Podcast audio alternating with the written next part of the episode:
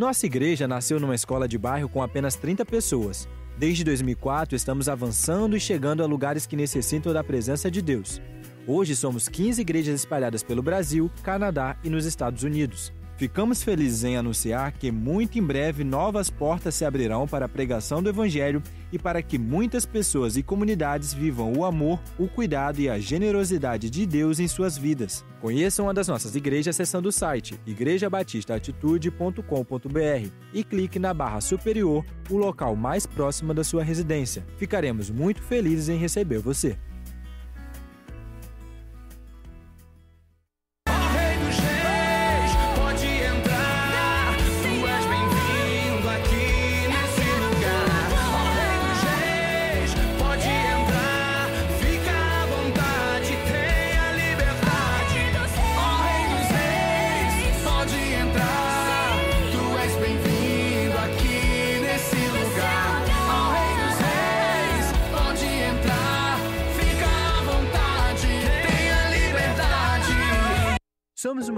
Apaixonada por vidas. Desde 2004 estamos construindo essa história fundamentada no amor e no cuidado. Começamos tão pequenos e hoje somos uma família de fé plantada aqui na Barra da Tijuca, com mais de 13 mil membros, mais de 1.200 células e 15 igrejas. E quer saber como aconteceu o nosso crescimento explosivo? Foi através do discipulado e da visão da igreja em células. A gente acredita que a igreja de verdade está nos lares, vivendo a cura, libertação e milagres todos os dias. Aqui, acreditamos que cada líder é um ministro e cada casa é uma igreja. Todos nossos pastores e nossas células são exemplos de que cada vida importa. É a força do amor e da unidade que tem nos feito avançar. Acreditamos que o amor de Jesus é capaz de impactar, resgatar, transformar, curar, a ponto da sociedade perceber que somos pessoas com caráter, a compaixão e a generosidade de Cristo. A nossa missão é tornar pessoas em verdadeiros discípulos de Jesus, glorificando a Deus em tudo o que fazem. Nossa visão é plantar os princípios do reino de Deus em toda a terra. Vamos espalhar e contagiar pessoas anunciando a melhor das notícias. Nossos cultos, projetos, ministérios atuam desde a primeira infância até a terceira idade em diferentes áreas e momentos da vida. Plantamos sementes que vão florescer nas futuras gerações através do Atitude Kids, com um trabalho pioneiro levando de forma interativa e dinâmica a palavra de Deus para os pequeninos. No RIPE, nossos adolescentes são levados para um patamar onde começam a ter um DNA de santidade que sustentará os tempos de avivamento que estão chegando temos uma juventude focada em despertar a vocação espiritual dos jovens, gerando a oportunidade de servir e viver sua missão no reino de Deus. Aqui, mulheres e homens recebem alimento vivo e fortalecimento espiritual, famílias são restauradas, aconselhadas e nutridas. Valorizamos também a acessibilidade de surdos através do Ministério Incluir. Até profissão, negócios e bem-estar recebe atenção especial através dos ministérios Empregar, dos empreendedores e do esporte. Mas não para por aí. Também investimos no conhecimento através da Uniatitude, na vocação por meio da nossa agência missionária, a Missão Atitude, em anunciar uma mensagem cidadã, educativa, cristã através da Bem Mais TV e estamos felizes em anunciar que mais um sonho foi realizado com o lançamento do nosso Instituto Assistencial Atitude, que expressa o verdadeiro amor de Deus na sociedade. Somos a resposta de Deus para aqueles que não têm mais esperança e o alívio para aqueles que sofrem. Nossos pastores são movidos por uma vontade única de mudar vidas. Cada um deles tem uma missão determinada por Deus, todos voltados para cuidar e amar pessoas. E sabe quais são os melhores dias do ano? Ano são aqueles que, quando os pecadores se arrependem e confessam a Jesus como o único e suficiente Salvador de suas vidas, descem as águas, renascem para viver uma nova vida e transformar outras vidas. E para a gente, isso é o que mais nos define. Você quer conhecer um pouco mais sobre o que pensa, como age, vive, interpreta o mundo, a Bíblia, Deus e aprender sobre integridade, princípios e valores cristãos? Deseja ter orientações e ferramentas que o tornem melhor em todas as áreas da sua vida e ministério? Nas redes sociais do Pastor Josué, no canal do Telegram, no programa da Rede TV, nos livros e cursos, você encontrará caminhos e aprendizados para você programar a sua vida e viver sonhos extraordinários.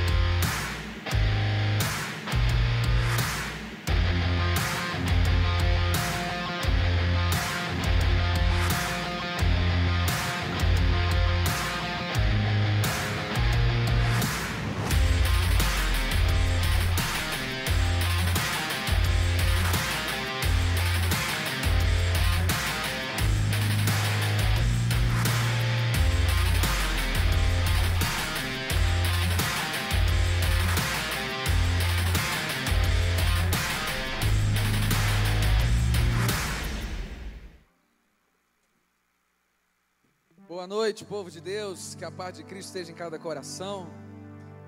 Tenho certeza que essa noite é uma noite que Deus vai falar muito conosco. Você pode ficar em pé no seu lugar. Eu sei que nós estamos aqui online também presencial. E seja muito bem-vindo ao culto da resposta. Tem gente chegando ainda. Quero aproveitar para dizer que a partir da próxima quarta-feira, nós estamos nos adaptando ainda, né? Saindo do online para o presencial. E nós vamos fazer um culto só. 20 horas. Então volta, né? Porque na, naquela época estava fazendo às 20 horas, então o povo ficou acostumado com aquele horário. Depois, em função da pandemia, a gente mudou para as 19 horas, que é um horário muito cedo para quem ainda está chegando do trabalho e tudo mais. Então eu já deixo esse aviso para você a partir da próxima quarta-feira. O culto volta a ser às 20 horas, um culto só. Hoje nós vamos fazer dois ainda, que é esse aqui aberto para vocês estarem aqui junto com a gente. E o das 21 horas ele é só online.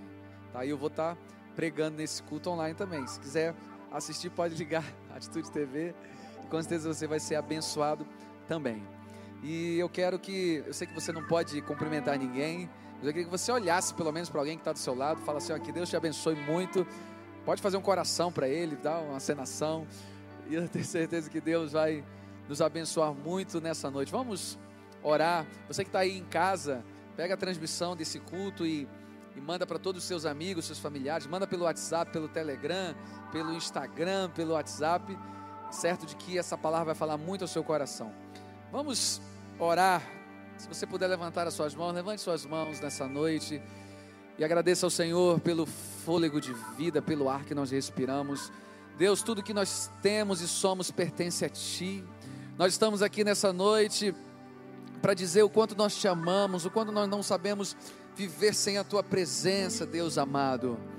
E nesse momento, fala conosco e nós queremos entoar a Ti louvores, Senhor, porque o Senhor é digno de toda honra e de toda glória. Recebe a adoração da Tua igreja, Pai, no nome precioso de Jesus. Amém e amém. Vamos aplaudir a Jesus bem forte. Vamos adorar o Senhor, Jennifer. Aleluia! Glória a Deus. Temos motivos para adorar, porque Ele tem cuidado de nós. Amém? Glória a Deus.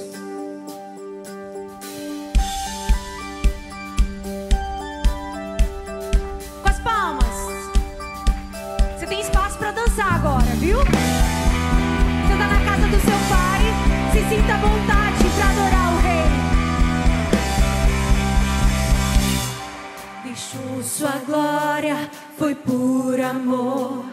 foi por amor. E o seu sangue derramou, que grande amor. Naquela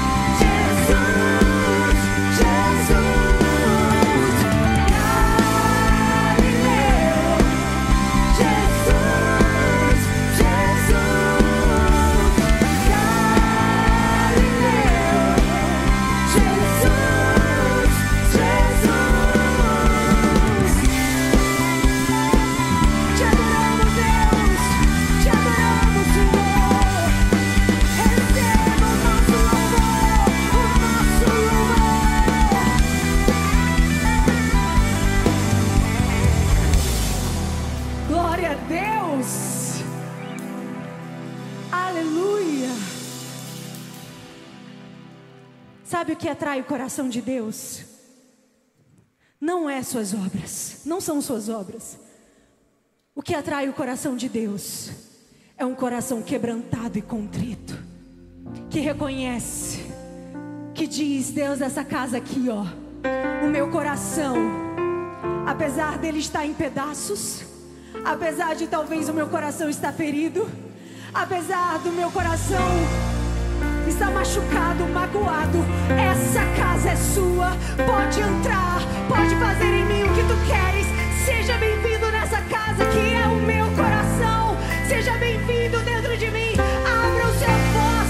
Jesus, ele quer ouvir a sua voz. Jesus, ele quer ouvir a tua voz. Fala, Jesus, eu vim aqui por causa de ti. Eu vim aqui porque eu preciso de socorro. Eu vim aqui porque eu não estou aguentando mais. Mas hoje eu te entrego. Coração. Eu te entrego essa casa. Apesar de me sentir fraco, na tua fraqueza, o Senhor te faz forte. Na tua fraqueza, Ele te levanta. Diga! Essa casa é sua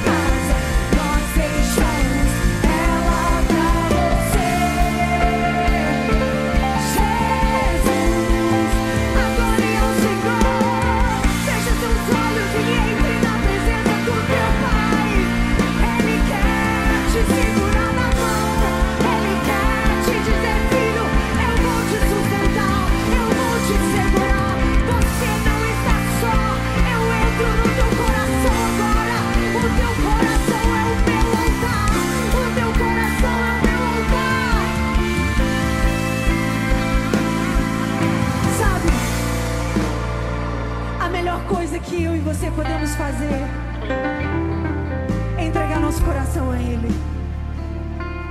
Um dia o meu coração já teve em pedaços.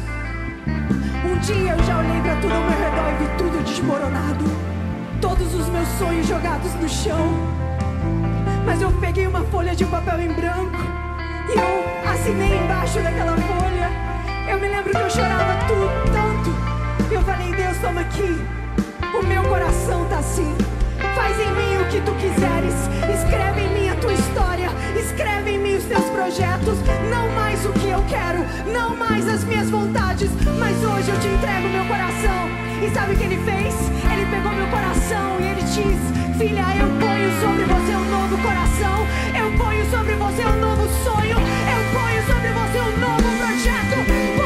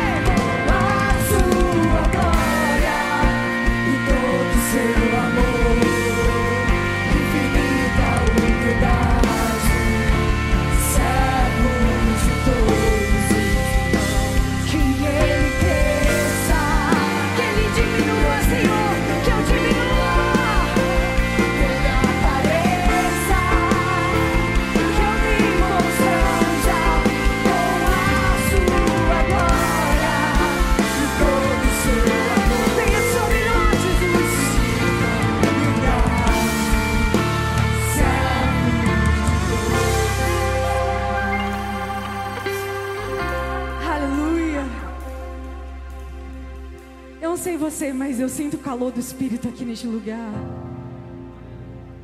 Sabe, quando você vem com o coração sedento, ele vem.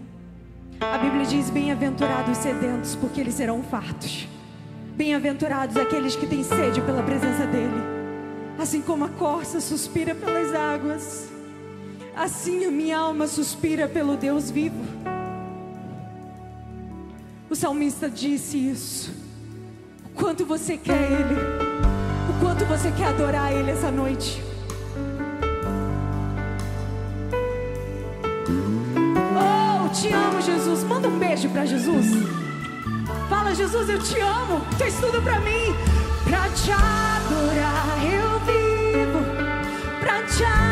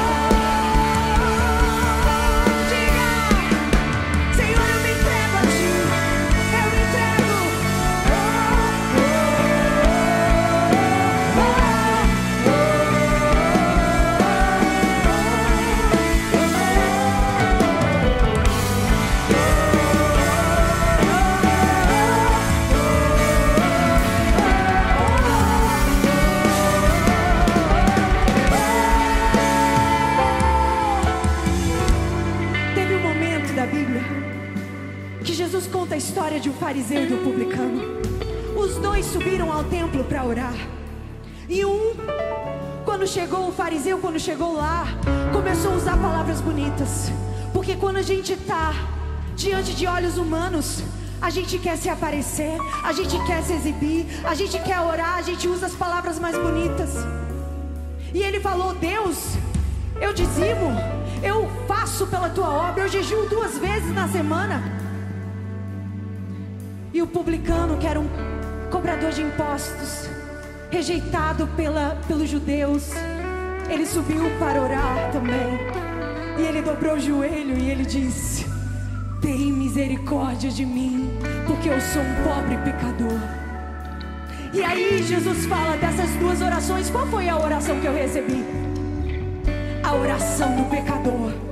Porque Deus ele não quer as tuas obras, ele quer o teu coração rendido a ele, ele quer o teu coração entregue a ele.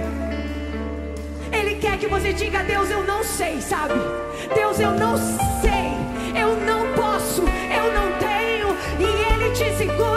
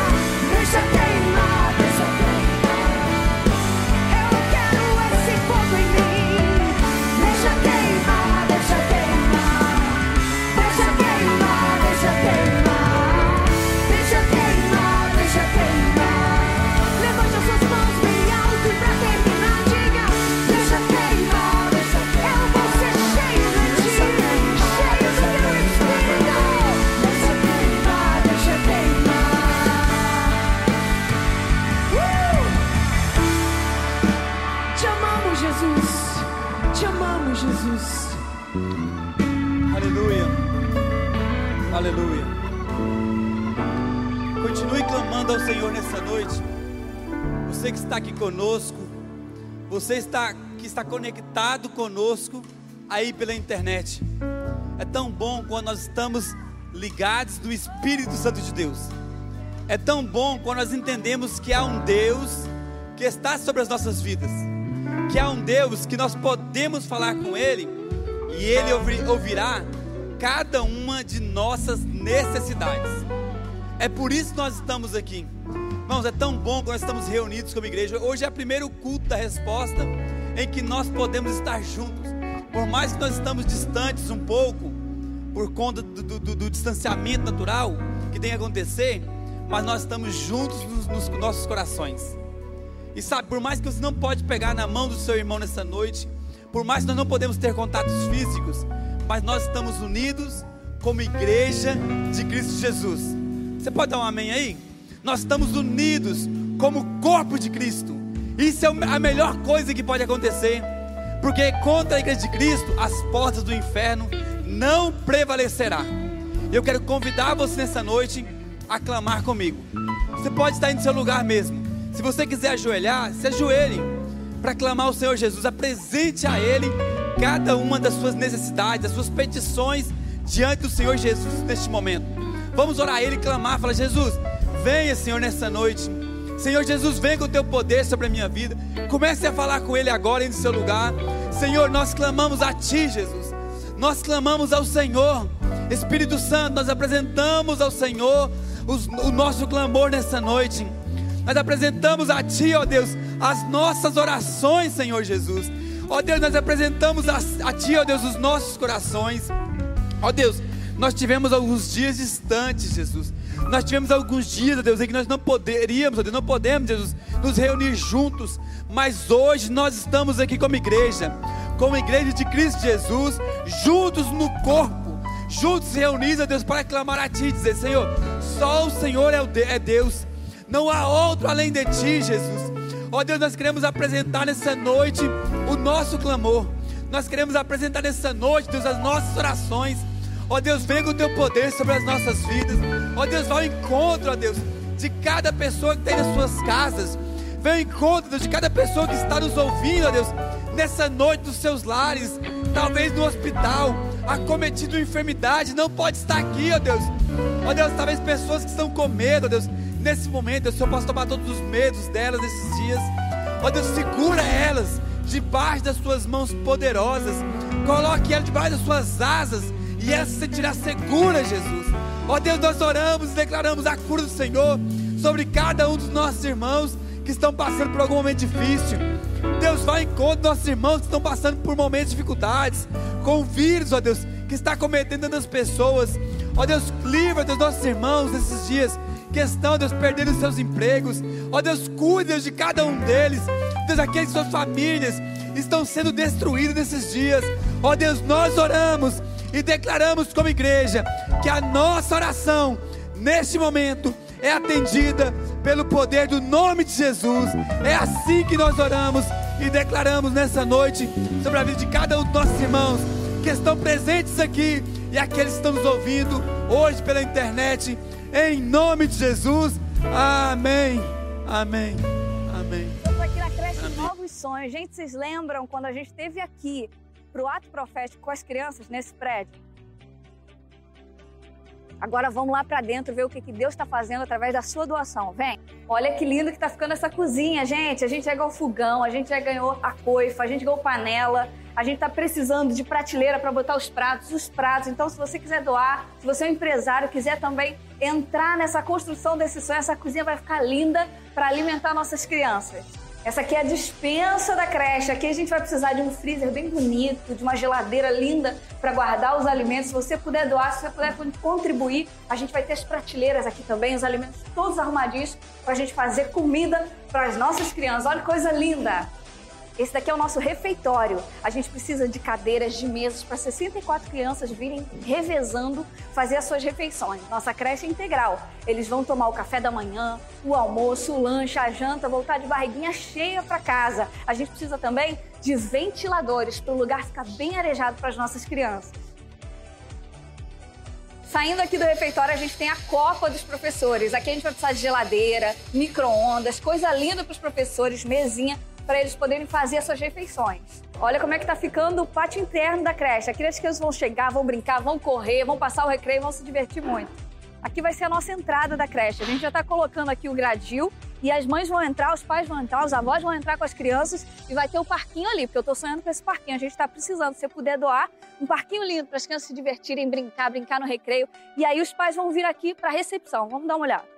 Aqui é a secretaria. Os pais vão chegar e aqui a gente tem acessibilidade para aqueles que usam cadeira de roda. Eles vão chegar nesse balcão aqui, pedir documentos, marcar atendimento com assistente social, para a gente ter aquele contato total com os pais, porque o nosso cuidado é integral. Nessa secretaria, a gente precisa de material de escritório, armário, mesas, cadeiras, para ser uma secretaria linda, para servir essas 250 famílias que vão estudar aqui com a gente.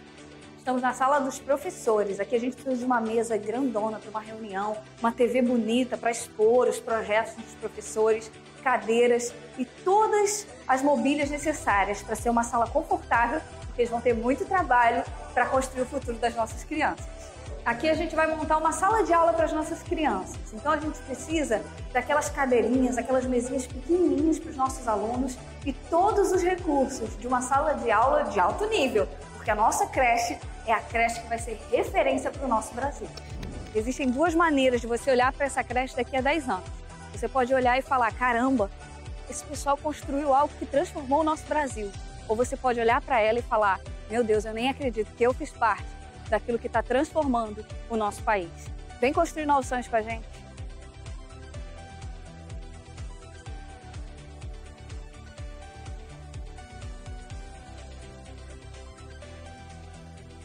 Aleluia.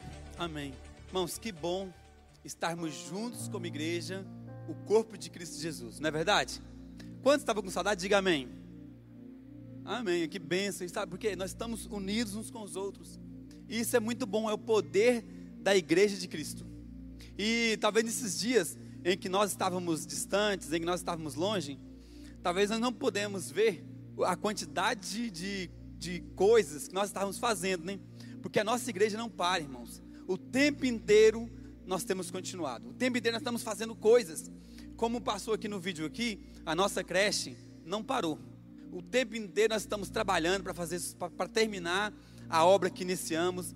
É, nós, a, o nosso instituto tem corrido atrás para que possamos terminar a, as obras lá, porque é muita coisa, tem muita coisa para se fazer ainda. Né? Tem uns armários ali que precisam é, que alguém nos oferte, por exemplo. Temos ali toda a obra para terminar de pintura, algumas partes ali de acabamento. Então, tudo isso, nós, a nossa igreja tem investido, tem investido o tempo inteiro. Nós temos o nosso centro de recuperação de, de lá no Itaguaí, que tem, é, se eu não me engano, quase 40 homens que tem também sido mantido através do Instituto. Fora as outras coisas que estão acontecendo, como nós temos distribuído cesta básica, todos os meses né, todos os meses temos distribuído várias cestas básicas, pessoas têm vindo aqui pedindo ajuda, porque nós estamos passando por um momento de dificuldade. O nosso país, o mundo, tem passado por um momento, talvez que nós não esperávamos, esperássemos que fôssemos passar neste momento. Não esperávamos, ninguém esperava. Que infelizmente, nesse tempo, nós fôssemos passar por um momento de pandemia, de uma crise mundial. Mas sabe o que é mais interessante? É que Deus não tem nos deixado faltar nada. É surpreendente, irmãos, o que Deus tem feito através da nossa igreja. A nossa igreja, como o pastor sempre tem falado, ano passado foi o ano da generosidade. E a nossa igreja ajudou muito construindo um centro de recuperação, investido na creche, mas muita coisa tem vindo. Eu tenho falado, daqui a pouco vai vir uma nova, uma boa notícia para a nossa igreja, porque nossa igreja é uma igreja generosa. E nesse tempo todo, as obras da creche não pararam. Nesse tempo, a nossa igreja não parou arrumamos novos sistemas, ajudando mais pessoas, porque é isso é que é ser igreja. Isso é que é ser igreja. Eu me lembro, tem um irmão que ele me procurou há, há uns dois meses depois que começou a, a pandemia, porque ele tinha um empreendimento E o que aconteceu? No meio da, da, da, da crise, a empresa dele teve que fechar. Fechar sim, porque ele fechou, porque não podia continuar trabalhando. E aí um dia ele falou, pastor, não sei como que eu vou fazer. Eu tenho 10 funcionários e eu vou demitir os 10, porque eu não tenho condições de manter eles. Infelizmente, ele veio conversar comigo um dia. Eu falei, olha, eu, eu entendo também, vou ter que demitir todo mundo. E eu não sei nem como que eu vou reabrir depois. E nós oramos aqui um dia e beleza, passou-se alguns dias depois, alguns, acho que um mês depois, era aniversário dele, ele me convidou para ir na casa dele. E eu fui lá fazer uma oração com ele rapidamente. Só ele e a esposa dele para fazer uma oração por ele. E ele falou, pastor, eu queria que você viesse aqui para me te contar um testemunho. No período da pandemia, eu tenho uma causa que estava na justiça esperando, tinha mais ou menos uns oito anos. E eu sempre falava assim, Deus, por que está demorando tanto? Ó oh, Deus, por que está demorando tanto que essa, essa causa sair? E ele nunca entendia por quê. Ele falou assim que teve momentos que ele tinha que pagar algumas coisas, mas com o salário que ele ganhava, ele conseguia pagar. Só que no momento da pandemia, ele, a empresa dele teve que fechar, só a esposa dele estava trabalhando e ele estava entrando em dívida. Ele falou, pastor, quando foi semana passada, um dia minha advogada ligou e falou assim: me passa o da sua conta. Aí ela falou assim: para que você quer o da minha conta? Ela, não, é só para mim atualizar aqui, porque ela é minha amiga e brincando comigo. Meia hora depois ela falou assim: olha, olha na sua conta daqui meia hora. Falei, pastor, meia hora depois estava na minha conta um dinheiro que eu esperei durante oito anos, no momento da pandemia. Ele falou, pastor, eu paguei todas as minhas dívidas ele falou: que tem meu carro, que tem meu apartamento, sobrou um dinheiro, pastor, que vai dar para mim manter a minha empresa agora com alguns funcionários, que eu reduzi eles de todo jeito, durante seis meses. Eu consigo já, cheguei no meu sócio, chamei, chamei meu sócio, falei: fique tranquilo, que durante seis meses eu vou manter a minha empresa, porque Deus nos abençoou. Isso é um dos testemunhos, irmãos. Talvez você pergunte, pastor, quer dizer então que Deus vai, fazer, Deus vai fazer milagres? Não é que Ele vai deixar você mais rico? Eu não sei se Deus quer isso, porque é um dos das, das vontades do Senhor é que Ele possa suprir cada uma de nossas necessidades. E eu vou dizer para você: nós nunca venceremos a Deus, nós nunca conseguiremos vencer tudo aquilo que Deus tem nos dado. Eu tenho certeza que se eu fosse chamar aqui, perguntar alguém aqui nessa noite, falar, quem tem um testemunho para contar para o Senhor, para já o acontecimento dessa pandemia? Muitas pessoas teriam testemunho para dizer, pastor, olha, eu tô, estou tô empregado ainda. Pastor, eu estou desempregado, mas não faltou nada durante o período da pandemia. Pastor, milagres têm acontecido. Tem muitas pessoas, irmãos, nos contando aqui o que tem acontecido nesses dias. Milagres têm acontecido assim, ó. Tem um irmão da minha rede, por exemplo, que ele ele estava devendo a, a prestação de sua casa. Ele falou assim que um dia o irmão ligou para ele e falou: Olha, eu queria te dar um presente. Ele falou: O quê? Ele falou: Me manda o boleto da sua casa que eu vou pagar para você esse mês. E pagou o boleto da casa dele, irmãos. Olha, milagres acontecem. A questão é, sempre eu digo, oferta e dízimo é semente. Nós, nós plantamos. Quando vai nascer, é Deus quem sabe. Mas vou dizer, nós nunca venceremos a Deus. Nunca. Nunca o que nós damos para Deus, porque nós não entregamos para ninguém. É claro, a, nossa administração toda aqui administra, claro, elas investem os nossos recursos. Sim, nós sabemos disso. Quanto nossa igreja é uma igreja séria. Mas vou dizer para você, nós nunca venceremos a Deus a nada. E sempre que nós entregamos, nós entregamos é para Deus. É Deus quem vê cada uma de nossas contribuições. Talvez nessa noite você fale: olha, eu tenho um real para ofertar. Eu tenho dois reais para ofertar. A oferta da viúva foi duas moedinhas. Duas moedinhas que não valiam nada naquele tempo. Mas Jesus estava ali e falou: essa mulher deu a maior oferta nessa, nesse dia, porque Jesus via o coração. Será que como tem sido nosso coração nesses dias? Como tem sido a nossa intenção nesses dias em tempo de pandemia? Como será que tem sido a nossa generosidade? Eu quero convidar você nessa noite, você que está aqui conosco, você que está aí conosco na sua casa, para fazer uma oferta ao Senhor Jesus. Fala, Deus, o Senhor tem me ajudado, Deus, eu não perdi o emprego, Senhor, talvez nesse momento eu perdi o emprego, mas o Senhor tem me abençoado todos os dias, eu sei que você vai abrir outra porta, eu sei que um milagre vai acontecer, Deus, a nossa igreja tem sido tão generosa, e eu vou plantar uma semente hoje, confiando, a Deus, que essa semente dará frutos. E eu vou dizer, a semente que nós plantamos no Senhor, ela sempre dará frutos. Sempre. Talvez não virá em dinheiro, talvez virá em saúde. Não sei, porque Deus é quem conhece, porque Ele é nosso Pai. E Ele sabe o que nos dará de melhor. Amém? Eu quero convidar nessa noite você a trazer uma oferta. Temos aqui dois gasoflaços, temos a maquininha de cartão lá atrás com os nossos irmãos. Eu peço você que mantenha a distância. Venha aqui, traga a sua oferta, o seu dízimo nessa noite e traga dizendo: Senhor, essa é uma semente que eu vou entregar em Suas mãos hoje. E eu quero, Deus, eu creio que o Senhor vai me, vai, vai abençoar nesses dias. Venha crendo no Senhor enquanto nós estaremos cantando uma música aqui. Eu quero convidar você a trazer seu dízimo e a sua oferta.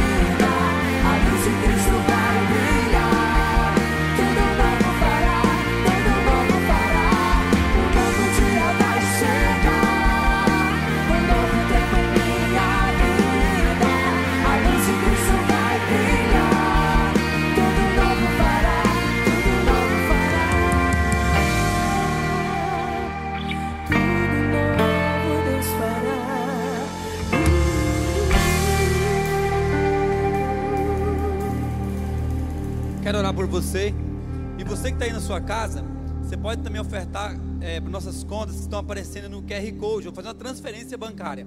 Você pode apontar a câmera do seu celular para o QR Code, que vai te levar diretamente para uma de nossas contas, ou fazer uma transferência bancária. Eu quero orar por você agora. Se você tem alguma questão que você precisa de um milagre dentro desses dias também na sua área financeira, eu quero orar por você, pedindo que Deus faça um milagre nesses dias, porque Deus é nosso Pai. Amém? Senhor Jesus, obrigado a Deus pela vida de cada um dos nossos irmãos. Deus, obrigado, Deus, por esses irmãos que tenham, Deus, aprendido, aprendido a ser tão generosos, mesmo ao momento, Deus, de crise. Ó Deus, nós te agradecemos pela vida deles. Nós agradecemos, Deus, porque não tem faltado nada, Deus, à nossa igreja. Ó Deus, obrigado, Jesus, porque esses irmãos têm sido tão generosos. Ó Deus, prospere-os, ó Deus, a cada dia mais. Ó Deus, a palavra diz que a alma generosa, essa prosperará. Nós declaramos em nome de Jesus sobre a vida de cada um deles. Os nossos irmãos que estão em casa, Jesus, abençoe eles também. Deus abre as portas de emprego, Jesus. Deus abre, Deus, as comportas dos céus. Ó Deus, que haja, Deus, os milagres de Cristo Jesus sobre a sua casa, sobre a sua família. Se tiver alguém desempregado, abra as portas de emprego. Ó Deus, que nesses dias, Deus, possamos ver as bênçãos do Senhor.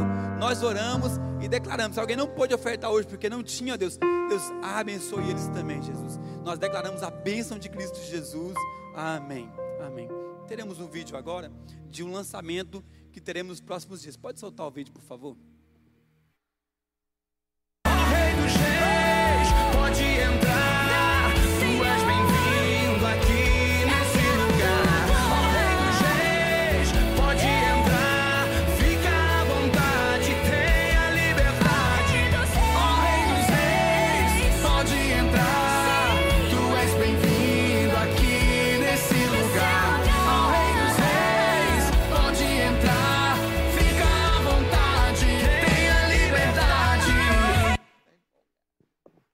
Amém. Então, nos próximos dias, nós teremos o lançamento de mais uma música do nosso Ministério Atitude. Então, fique ligado, entre nossas plataformas. Se você não segue nosso canal do Instagram, nossa Igreja Batista Atitude, eu quero convidar você a seguir os nossos canais através do Instagram, do Facebook, que nós teremos os lançamentos das novas músicas do Ministério Atitude. Amém? Pastor Josué.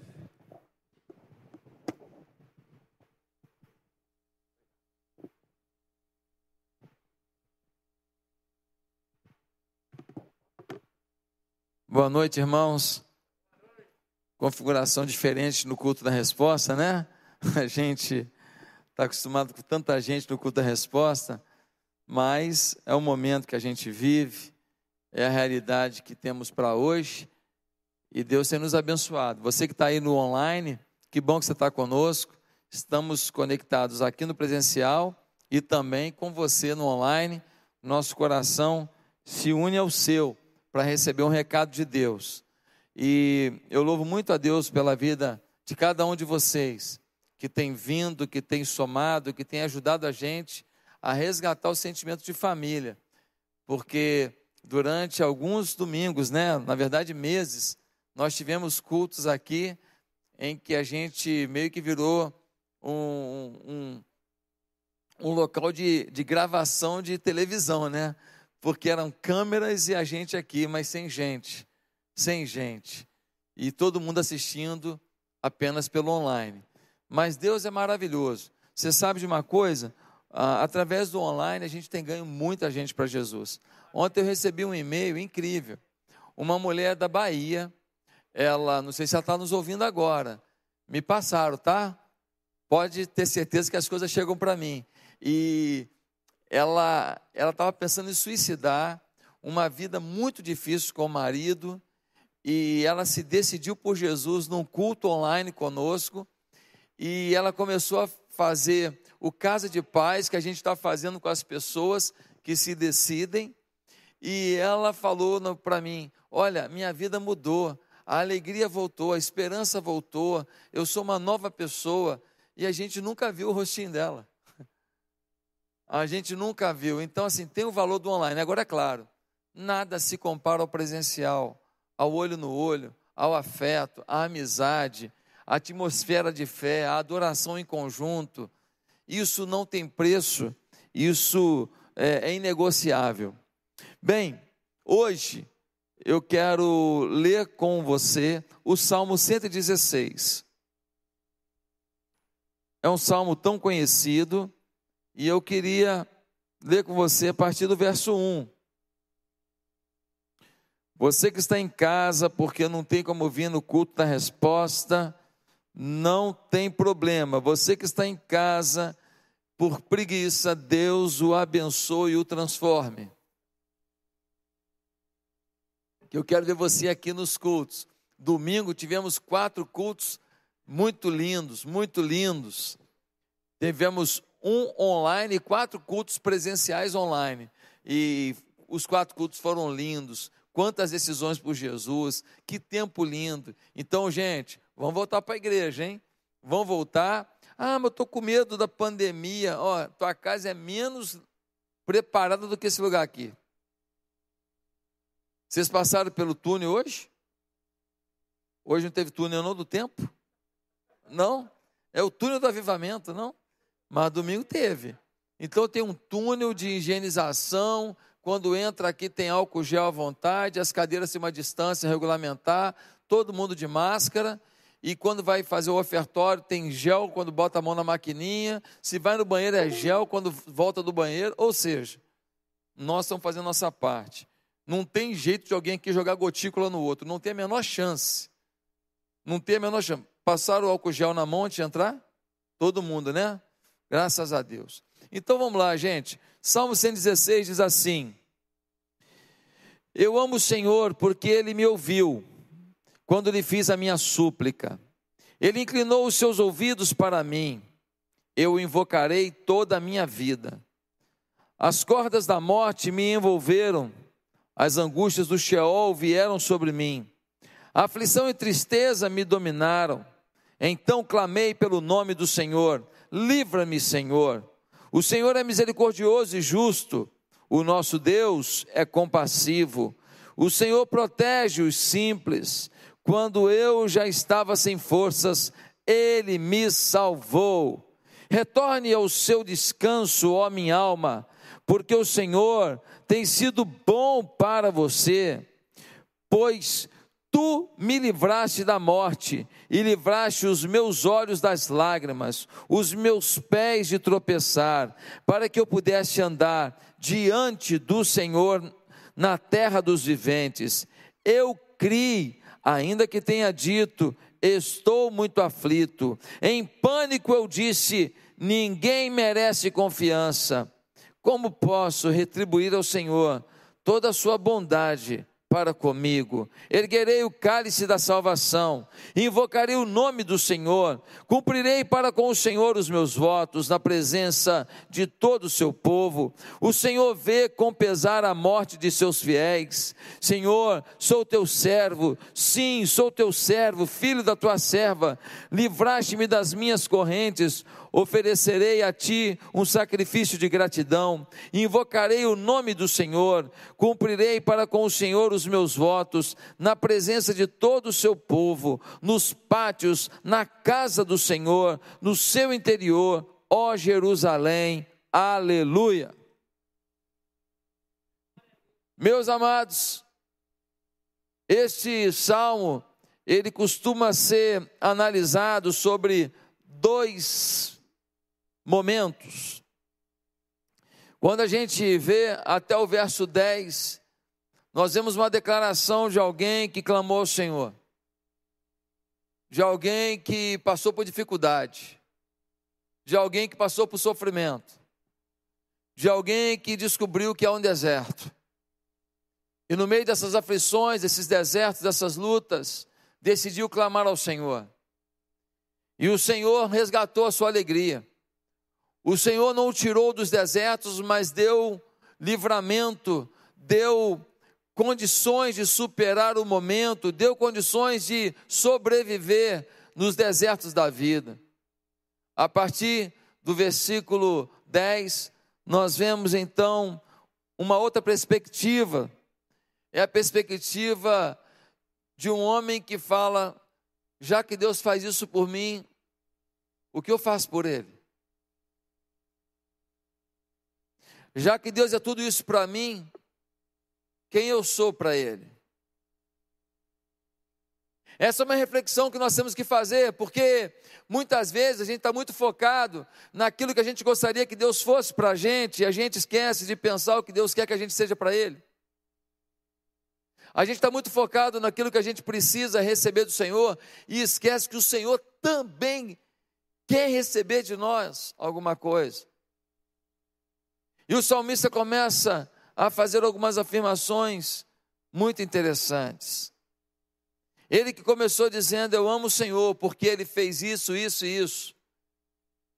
Ele agora está dizendo: Olha, já que eu te amo e o Senhor fez tudo isso, eu queria corresponder.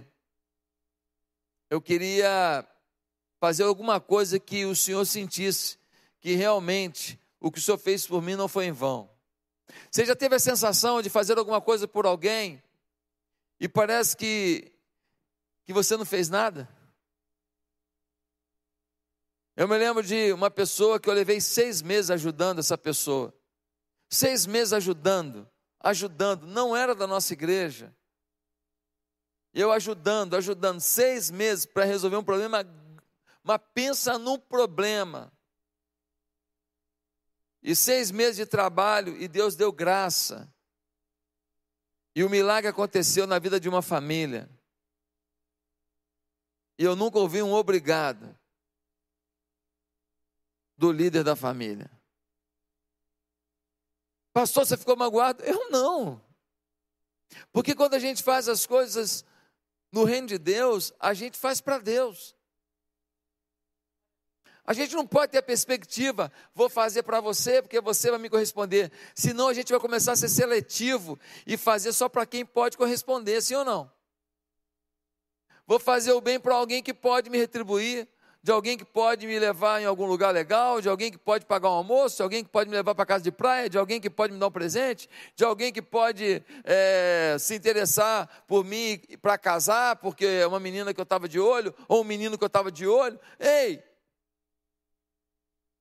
Nós precisamos entender o conceito do quanto Deus é bom para a gente.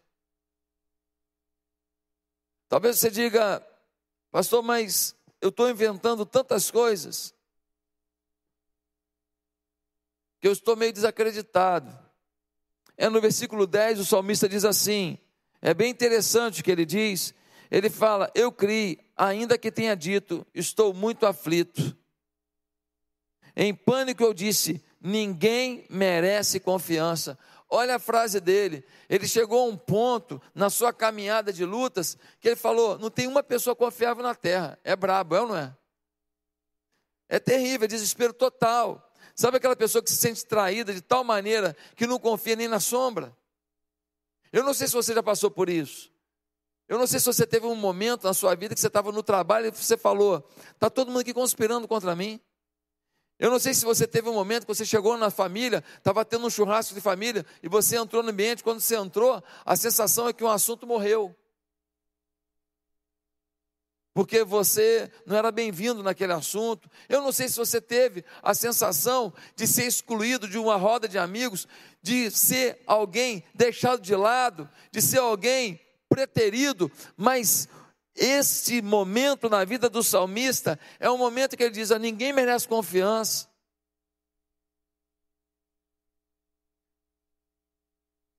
Mas Deus fez na minha vida.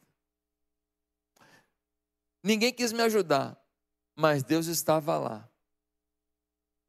Queridos, diante disso, ele faz uma pergunta no versículo 12. E a pergunta é: como posso retribuir ao Senhor toda a sua bondade para comigo? Já que ninguém merece confiança, já que todo homem, numa circunstância ou outra, pode falhar, todo mundo, dependendo da situação, pode mentir, todo mundo, dentro de uma situação, pode omitir. E Deus não falhou, estava lá e me abençoou. Diante disso, que darei eu ao Senhor por todos os benefícios que me tem feito, ou nesta versão, que darei eu ao Senhor por toda a bondade que Ele me tem dado. Aqui eu vejo um homem que quer saber que atitude tem que ter para com Deus. Você quer? Porque muitas vezes nós não queremos saber que atitude temos que ter para com Deus. Talvez você em casa não quer saber que atitude você tem que ter para com Deus. Você quer um lugar legal, uma igreja boa, uma mensagem bacana, um louvor legal e que as pessoas orem e que os milagres venham na sua vida. Ponto. Na verdade, você queria uma Disney. Você vem para cá, entra numa montanha russa, depois você vai lá num, num brinquedo gostoso do ET, depois um brinquedo do, do Spider-Man, e você fica se divertindo. Daqui a pouco você come um cachorro quente, regado de, de ketchup e mostarda, sem engordar, e está tudo bem. Depois uma Coca-Cola, sem engordar. Uma coxa de peru, e depois você sai dessa Disney, que é a igreja, só com presente, só com diversão, e você não precisa fazer mais nada. Amados, qual é a atitude que o salmista diz que nós temos que ter para um Deus como o nosso? Primeiro, o salmista reconhecia que os benefícios recebidos vinham do Senhor. Primeira coisa que a gente precisa fazer é a gente ter gratidão. Sabe por que muita coisa não vem sobre a nossa vida? Porque a pendência de gratidão naquilo que já veio. Sabe que muita coisa não acontece na nossa história? Porque a gente não aprendeu a lição do capítulo passado. Sabe por que muita coisa a gente não conquista? Porque a gente não agradeceu nem a conquista passada. E se Deus continuar abençoando, nós vamos continuar achando que nós estamos fazendo, que nós somos os tais. Uma boa pergunta para hoje é: quem você pensa que é? Ué, pastor, a Bíblia diz que eu sou a menina dos olhos de Deus, a Bíblia diz que eu sou a coroa da criação, a Bíblia diz que eu sou um filho amado, sim. Mas o Salmo, mas o, o apóstolo Paulo diz: posso todas as coisas naquele que me fortalece. Só tem um detalhe: você é tudo isso nele. Você é tudo isso se você está conectado com Deus. Se você não estiver conectado com Deus, deixa eu te falar uma coisa: você está hoje numa vida super empolgada com Deus, amanhã você está num flagelo espiritual, porque acontece uma cilada da vida, uma oportunidade da vida, você está meio fragilizado. Me lembro de um homem, um homem fiel, um homem legal com a família tal. Aí a empresa transferiu lá para o raio que o parta, não vou falar onde, senão acaba alguém conhecendo.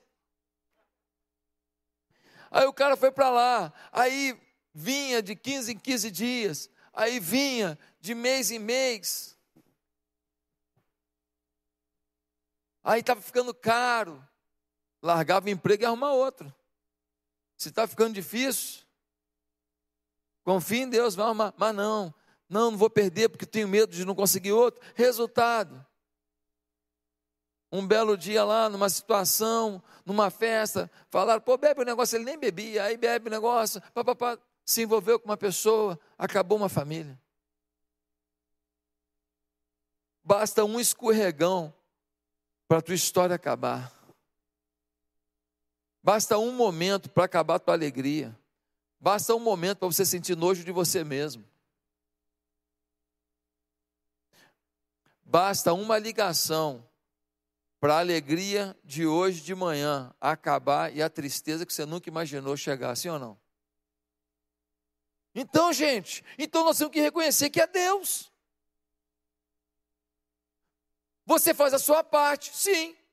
Mas quem que faz o milagre? Quem que faz a continuidade? Quem que dá a suficiência? É Deus nunca tiveram, quantas pessoas que nunca tiveram uma igreja para entrar, nunca ouviram uma pregação como você aqui, lá na China, eles fecham igrejas, eles perseguem pastores.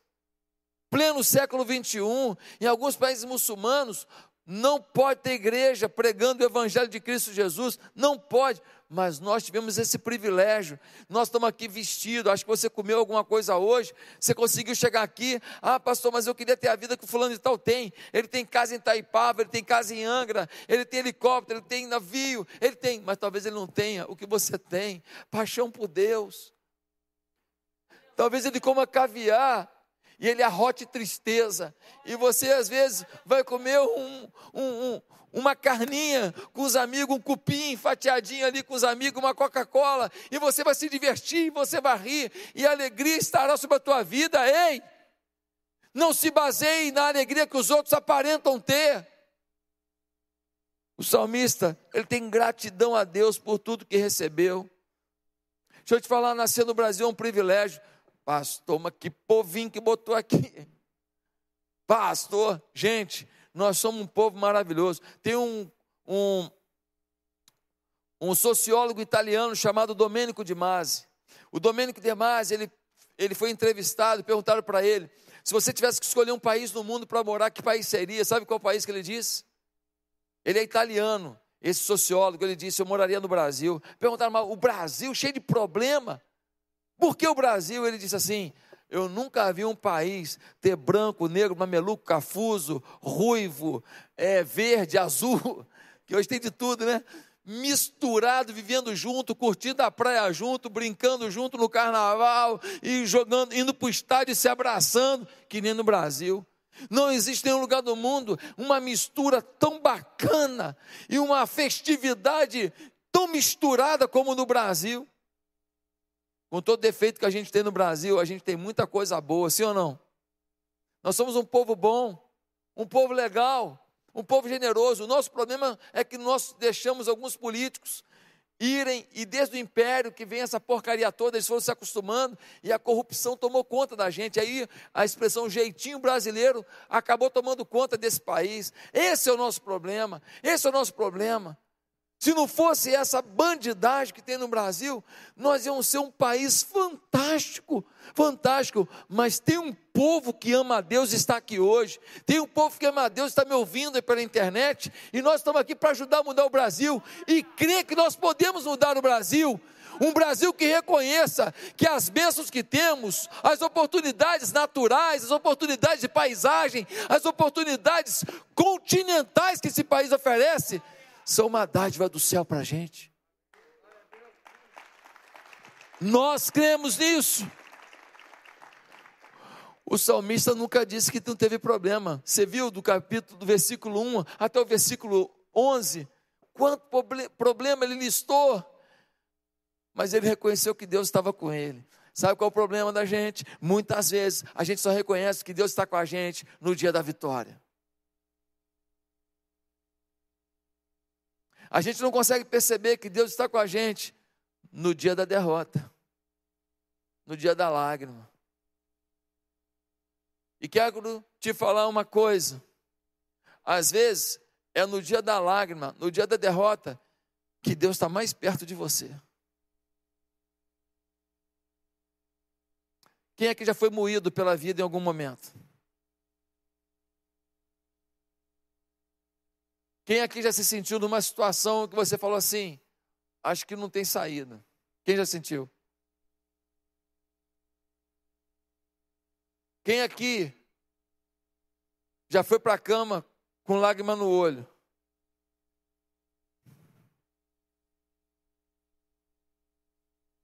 Eu quero te falar uma coisa.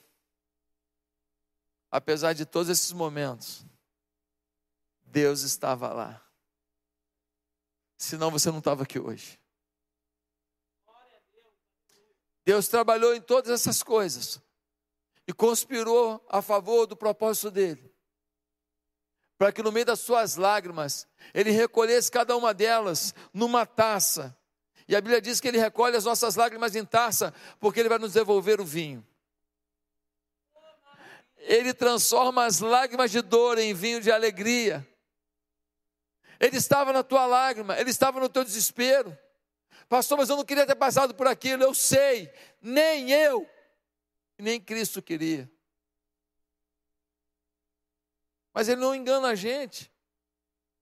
O mundo jaz no maligno. Esse é o mundo que a gente vive. é um mundo de decepções, é um mundo de frustrações, mas também de alegrias e conquistas. E temos que celebrar as conquistas para suportar as derrotas e crer que o nosso Deus vai estar conosco, nos fazendo superar obstáculo a obstáculo, estação por estação, rumo ao destino, até que a gente vai chegar à grande Canaã, ao destino final, à terra prometida, ao céu. A primeira atitude do salmista foi reconhecer que as bênçãos dele vinham, sabe de quem? Vinha de Deus. A segunda atitude que ele teve, que a gente tem que ter, ele se sentiu devedor. Eu não sei se tem alguém para o teclado, pode vir para o teclado. Deixa eu perguntar aqui.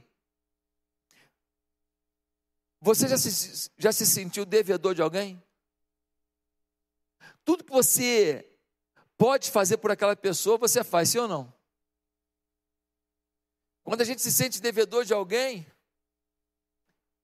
tudo que a gente empreende, tudo que a gente conquista, se a gente puder abençoar, a gente abençoa. Eu mandei ontem duas sacolas lotadas de fruta, duas caixas lotadas de fruta para o meu pai e para minha mãe. Meu pai está com 78, minha mãe vai fazer agora 77. E, e eles moram na Ilha do Governador, e não pode ficar saindo toda hora, correndo o risco de, de pegar o Covid, que eles já são de idade avançada.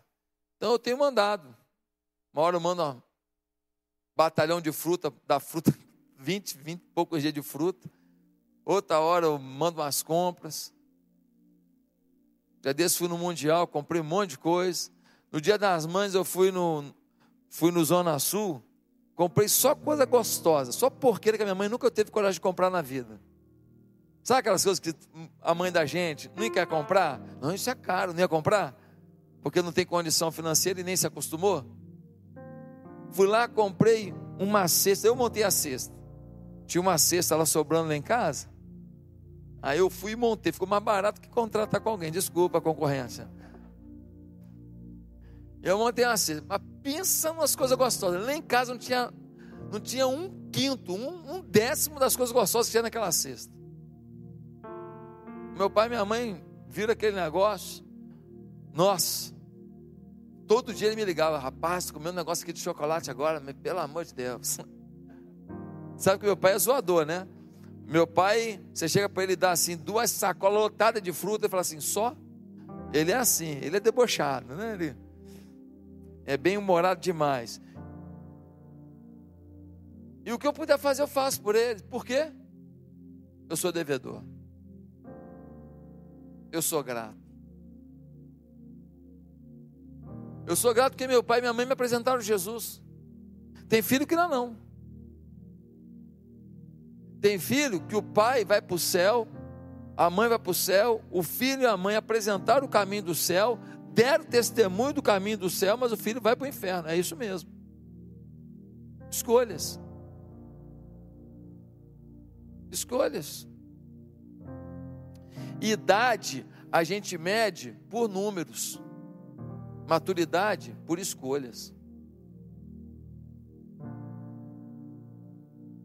Tem gente que está ficando velho e amadurecendo pouco, porque as suas escolhas são ruins. Meus amados, o salmista disse: Que darei ao Senhor? Que darei? Eu sou um devedor. Como eu vou retribuir? Que darei eu ao Senhor? Você se sente assim? Ou você acha que Deus tem mais a que encher mesmo a sua vida de bênção? Multiplicar os milagres na sua vida. Ei, você de casa que está aí de pijama, sentado nesse sofá. Você acha que? E Deus tem que encher de bênção, ponto final. Você não é devedor de nada. Deixa eu perguntar uma coisa. Quem aqui tem filho? Levanta a mão. Você tem alguma expectativa na vida dos seus filhos, sim ou não? Não, te bota no mundo e vai se ferrar. Vai se lascar. Que se dane. Alguém fala isso? Qual é o pai que fala isso? Qual é a mãe que fala isso? Nenhum. O pior pai, a pior mãe, pode fazer um erro, mas dizendo que quer acertar. Nós temos expectativas dos filhos que a gente ama, que a gente gera. Da mesma maneira, Deus tem expectativa na vida de cada um de nós. Deus tem expectativa na tua vida, você que está aqui. Deus tem expectativa na tua vida, você que está me assistindo no online. E Ele só queria ver o teu coração um pouco mais grato, com um sentimento de dívida, dizendo: Deus, o Senhor não precisa me provar mais nada para eu te dar o meu melhor.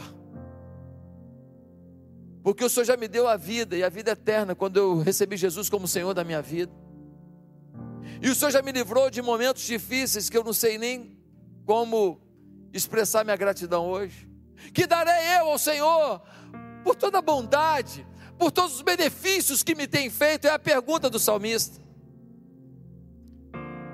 Eu gosto muito do texto do Salmo 16, versículo 2, quando Davi diz: Tu és o meu Senhor, outro bem não possuo senão a ti.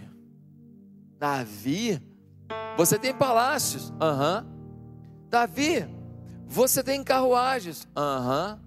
Davi, você tem um paiol de ouro, de prata, de pedras preciosas, de vestes caríssimas, aham. Uhum.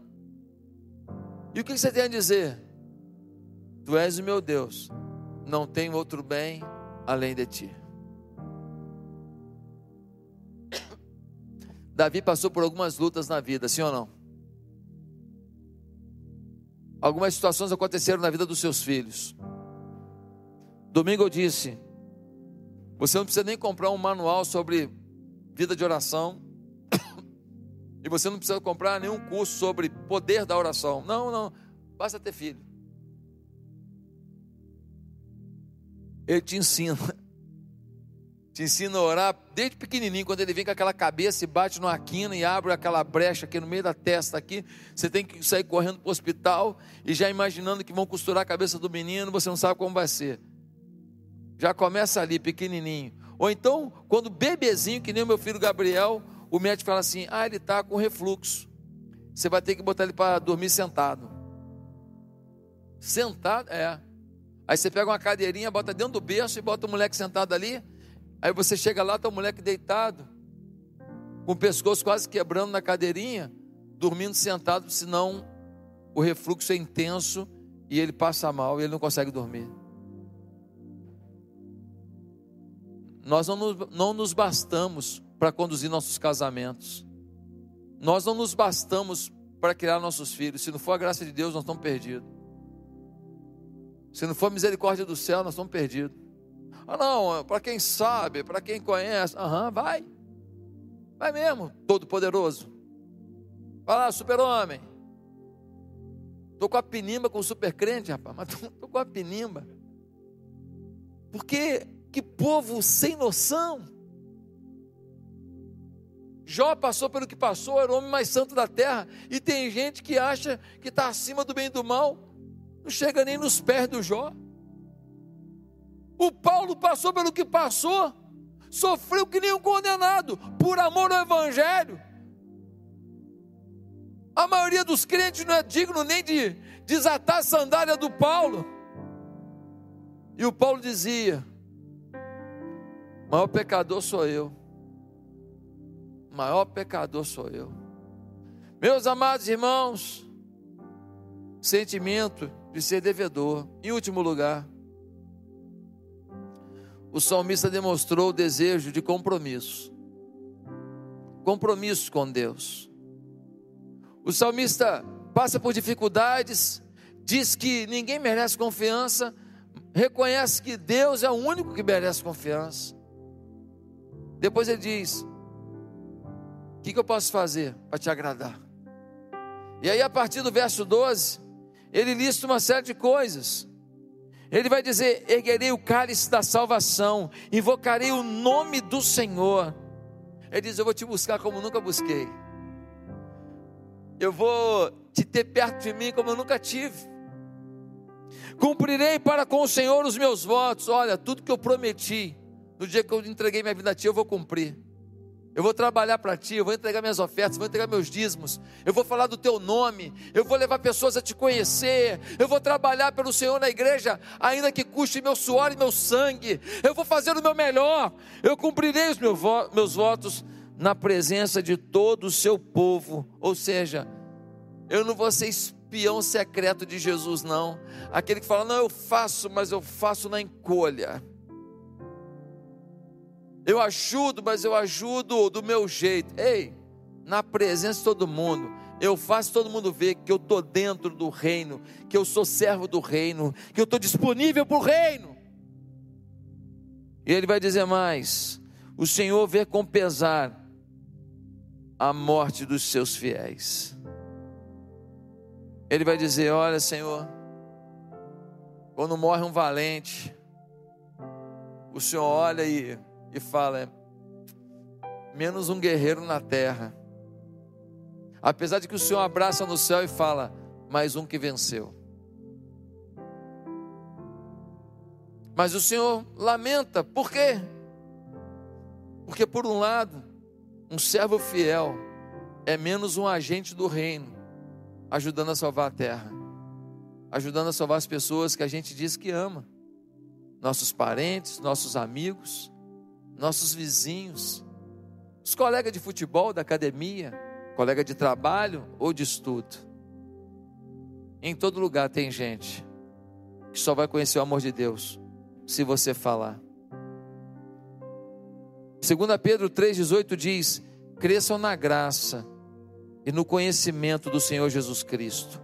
Efésios 4,15 diz: cresçamos em tudo naquele que é o cabeça Hebreus 6:1 diz: Portanto, deixemos os ensinos elementares a respeito de Cristo e avancemos para a maturidade, sem lançar novamente o fundamento do arrependimento de atos que conduzem à morte da fé em Deus. O autor Hebreus está dizendo: Ei, chega de coisa que mata a tua fé. Chega de coisa que acaba com a tua fé, atos que diluem a tua fé. Ei, está na hora de viver maturidade. Quando a gente lê o livro de Rick Warren, Uma Igreja com Propósito, ele diz: a importância das coisas pode ser medida pelo tempo que estamos dispostos, dispostos a investir.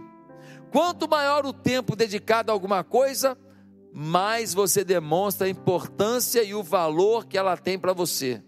Se você quiser conhecer as prioridades de uma pessoa, observe a forma como ela utiliza o seu tempo. Se você olhar onde você gasta o seu tempo e o seu dinheiro, ali está o seu coração. Ali está o seu coração. Ah, não, eu amo a Deus sobre todas as coisas. Não, não ama não. Não ama não. Se você amar a Deus sobre todas as coisas, você vai colocar seu tempo e seu dinheiro na obra e nos caminhos de Deus. Não há ninguém que ame a Deus sobre todas as coisas que não coloque seu foco, sua disposição,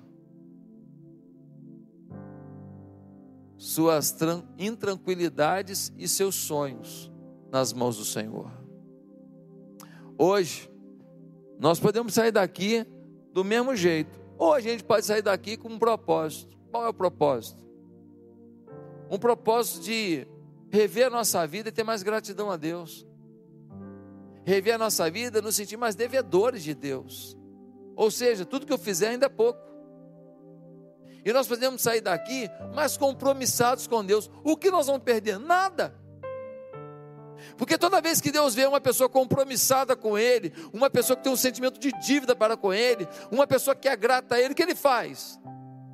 Derrama da sua bênção derrama do seu milagre. Eu tenho tantas experiências incríveis, de momentos difíceis, de momentos complicados na minha vida pessoal ou na vida da igreja, em que a mão do Senhor veio e fez um milagre. Uma vez eu tinha uma prestação para pagar aqui da igreja de um milhão, eu não tinha esse dinheiro. E a gente estava fazendo campanha na igreja, e o pessoal não estava com muita grana naquele momento, estava apertado. Um empresário me chama na casa dele e fala: senhor precisa de quanto? Falei, um milhão. Ele faz um cheque, pode me dar. Toma aqui. Leva lá. Pode me pagar em dez vezes? Falei, dá. E poucos dias antes do pagamento do milhão, estava lá o dinheiro. Deus é Deus de surpresas. Deus é Deus do de repente. De repente. Como a gente não vai viver uma vida quebrantada, grata e submetida a esse Deus? Curva a sua cabeça. Você que está em casa também. Se você quer hoje começar uma nova vida com Jesus, se você quer compromisso com Ele, se você quer reconhecer sua dívida para com Ele, se você quer reconhecer que Ele é bom, Ele é bom e tem sido bom na tua vida, apesar das suas dificuldades, Ele está no meio das tuas dificuldades. Se você está sentindo hoje que é tempo de um ajuste da sua relação com Deus, eu queria te fazer um desafio. Onde você está, aqui no presencial ou em casa, faça uma oração comigo. E a oração é simples. Diga assim: Santo Deus, tem misericórdia da minha vida. Muda minha vida, Deus. Perdoa os meus pecados. Me ajuda a compreender o teu propósito. Me ajuda a viver pela fé me ajuda a ser íntimo de ti. Eu quero uma vida alegre, festiva, uma vida abençoada. Eu quero uma família tomada pelo teu amor. Deus, muda a minha história. Pois é no nome de Jesus que eu oro.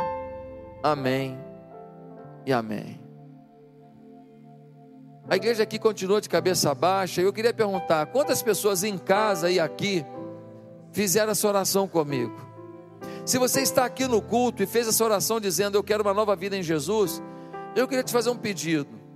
Eu queria que você estendesse a sua mão e abaixasse em seguida. Eu queria orar por você. Tem alguém começando? Deus abençoe. Tem mais alguém? Deus abençoe. Pode baixar a mão. Tem mais alguém começando uma nova vida com Cristo hoje aqui? Levante bem alto a sua mão e abaixe em seguida. Deus abençoe, querido. Pode baixar a mão. Mais alguma pessoa dizendo: Olha, hoje eu quero um novo propósito com Deus. Deus te abençoe, querido. Glória a Deus pela sua vida. Deus te abençoe, filha. Glória a Deus. Mais alguém dizendo, pastor, eu preciso disso. Você pode orar por mim? Eu quero orar por você. Porque hoje eu acredito que uma oração, uma oração muda tudo. Se você tiver com o coração sincero e nós orarmos com fé, hoje inicia um novo tempo na sua vida. E no online, quem está aí me ouvindo pela internet, tem alguém querendo começar uma nova vida com Jesus? Deixa eu te falar uma coisa. Tem um, um WhatsApp aqui na tela, não tem na sua tela? Tem um WhatsApp aí, vai nesse número aí e escreve lá: Eu recebi Jesus, eu recebi, ou então eu me reconciliei, eu recebi ou eu me reconciliei com Jesus. Vai lá, vai lá agora nesse WhatsApp escreve para mim: Eu recebi Jesus ou eu me reconciliei com Jesus. Vai lá no WhatsApp, eu quero os seus dados, entrar em contato com você, te abençoar. Você não pode ficar sozinho. Vai lá agora, se você está entregando a vida a Jesus no WhatsApp. Gente, vocês que estão aqui, estão começando uma nova vida com Jesus, eu queria fazer um pedido a vocês. Eu queria que vocês ficassem de pé, onde vocês estão. Pode ficar de pé aí mesmo. Eu quero orar por vocês. Pode ficar de pé.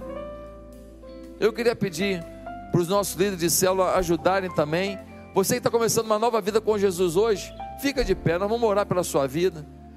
Cadê os líderes de célula para ajudar aqui? Pastores também, rapidamente, todos os pastores, rapidamente, líder de célula.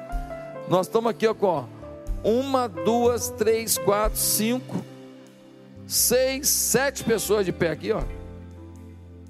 Então, rapidinho, me ajuda aqui. Isso.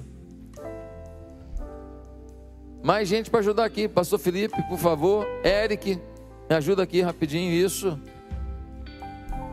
Isso, um do lado de cada pessoa aqui. Está faltando uma mulher aqui. Cadê?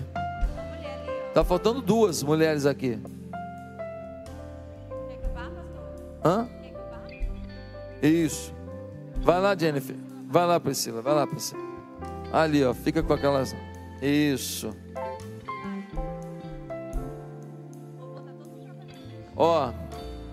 Tem mais uma. Tem mais uma pessoa lá, ó. Mais uma jovem lá, ó. Olha lá, ó. Vamos lá. Cadê? Tem que uma mulher perto dela lá. Isso, fica do ladinho dela aí. Isso. Ó, aqui tá faltando um aqui, ó. Cadê o louvor aqui, ó? Foi todo mundo. Ah, dá pra pegar a ficha, né? Gente, voltar culto presencial na quarta-feira é um desafio, tá vendo? Nós estamos recomeçando.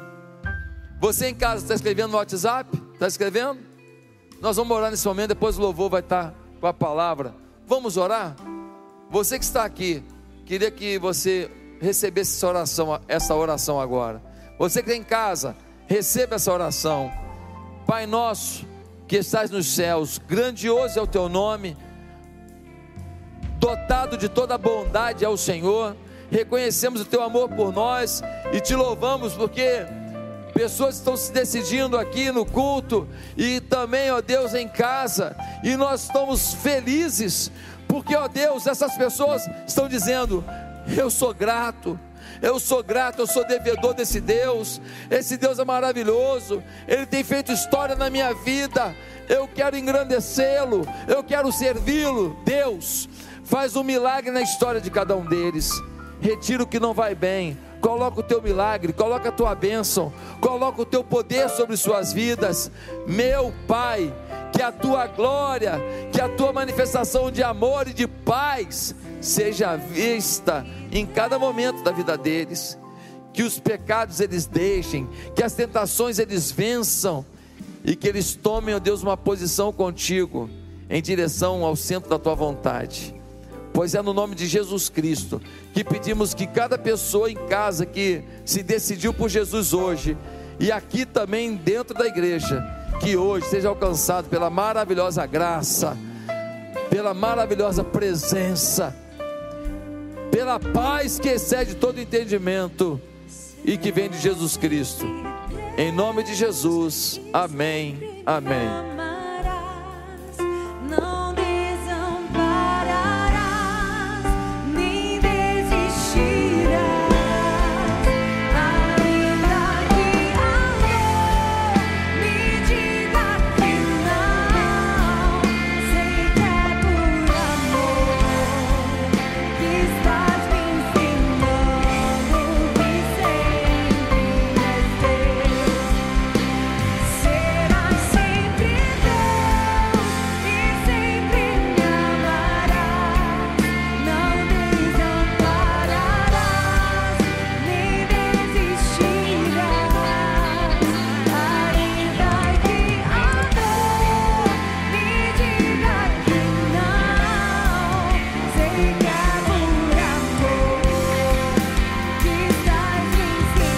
Igreja nasceu numa escola de bairro com apenas 30 pessoas.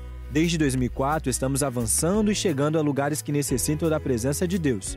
Hoje somos 15 igrejas espalhadas pelo Brasil, Canadá e nos Estados Unidos. Ficamos felizes em anunciar que muito em breve novas portas se abrirão para a pregação do Evangelho e para que muitas pessoas e comunidades vivam o amor, o cuidado e a generosidade de Deus em suas vidas. Conheça uma das nossas igrejas acessando o site igrejabatistaatitude.com.br e clique na barra superior, o local mais próximo da sua residência. Ficaremos muito felizes em receber você.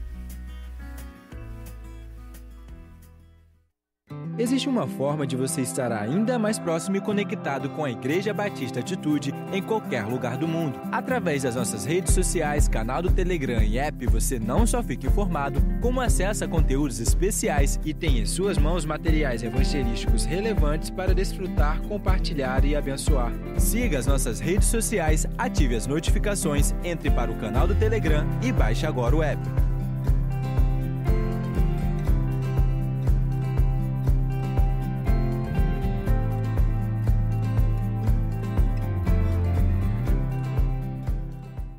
Somos uma igreja apaixonada por vidas. Desde 2004, estamos construindo essa história fundamentada no amor e no cuidado. Começamos tão pequenos e hoje somos uma família de fé plantada aqui na Barra da Tijuca, com mais de 13 mil membros, mais de 1.200 células e 15 igrejas. E quer saber como aconteceu o nosso crescimento explosivo? Foi através do discipulado e da visão da igreja em células. A gente acredita que a igreja de verdade está nos lares, vivendo a cura, libertação e milagres todos os dias. Aqui, acreditamos que cada líder é um ministro e cada casa é uma igreja. Todos nossos pastores e nossas células são exemplos de que cada vida importa. É a força do amor e da unidade que tem nos feito avançar. Acreditamos que o amor de Jesus é capaz de impactar, resgatar, transformar, curar, a ponto da sociedade perceber que somos pessoas com caráter, a compaixão e a generosidade de Cristo. A nossa missão é tornar pessoas em verdadeiros discípulos de Jesus,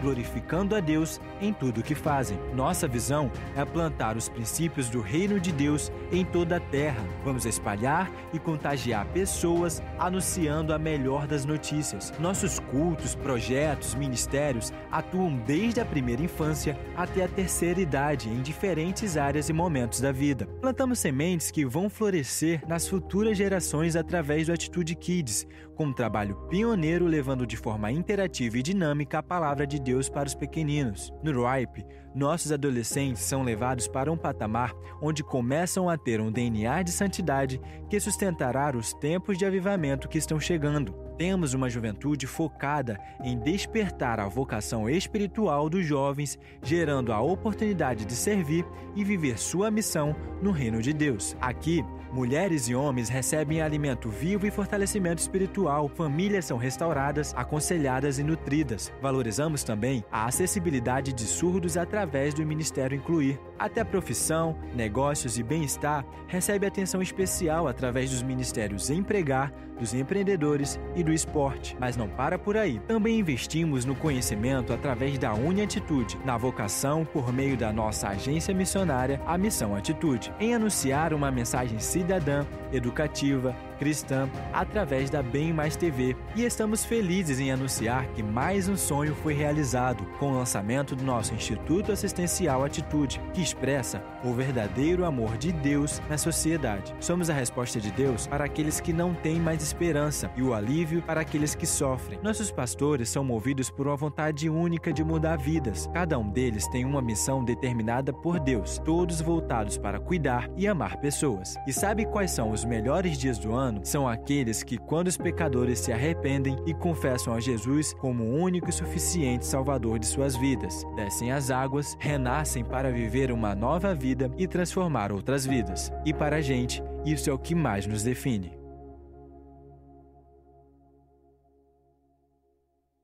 Você quer conhecer um pouco mais sobre o que pensa, como age, vive, interpreta o mundo, a Bíblia, Deus e aprender sobre integridade, princípios e valores cristãos? Deseja ter orientações e ferramentas que o tornem melhor em todas as áreas da sua vida e ministério? Nas redes sociais do Pastor Josué, no canal do Telegram, no programa da Rede TV, nos livros e cursos, você encontrará caminhos e aprendizados para você programar a sua vida e viver sonhos extraordinários.